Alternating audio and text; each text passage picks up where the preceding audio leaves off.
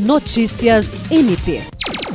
Nesta quarta-feira, o Procurador-Geral de Justiça Danilo Lovisaro do Nascimento conduziu a primeira reunião do Comitê de Gestão Estratégica e do Comitê Estratégico de Tecnologia da Informação, que possuem a atribuição de alinhar as ações em suas respectivas áreas.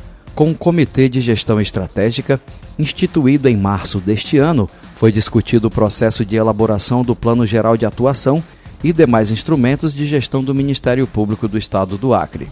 Estiveram presentes o Corregedor-Geral Álvaro Luiz Pereira, a Procuradora-Geral Adjunta para Assuntos Administrativos e Institucionais, Rita de Cássia Nogueira Lima, o Secretário-Geral Glaucio Chiro, a Assessora Especial para Assuntos Institucionais da Procuradoria-Geral de Justiça, Promotora de Justiça Marcela Cristina Osório, o Promotor Wendy Tacal, além de diretores e superintendentes.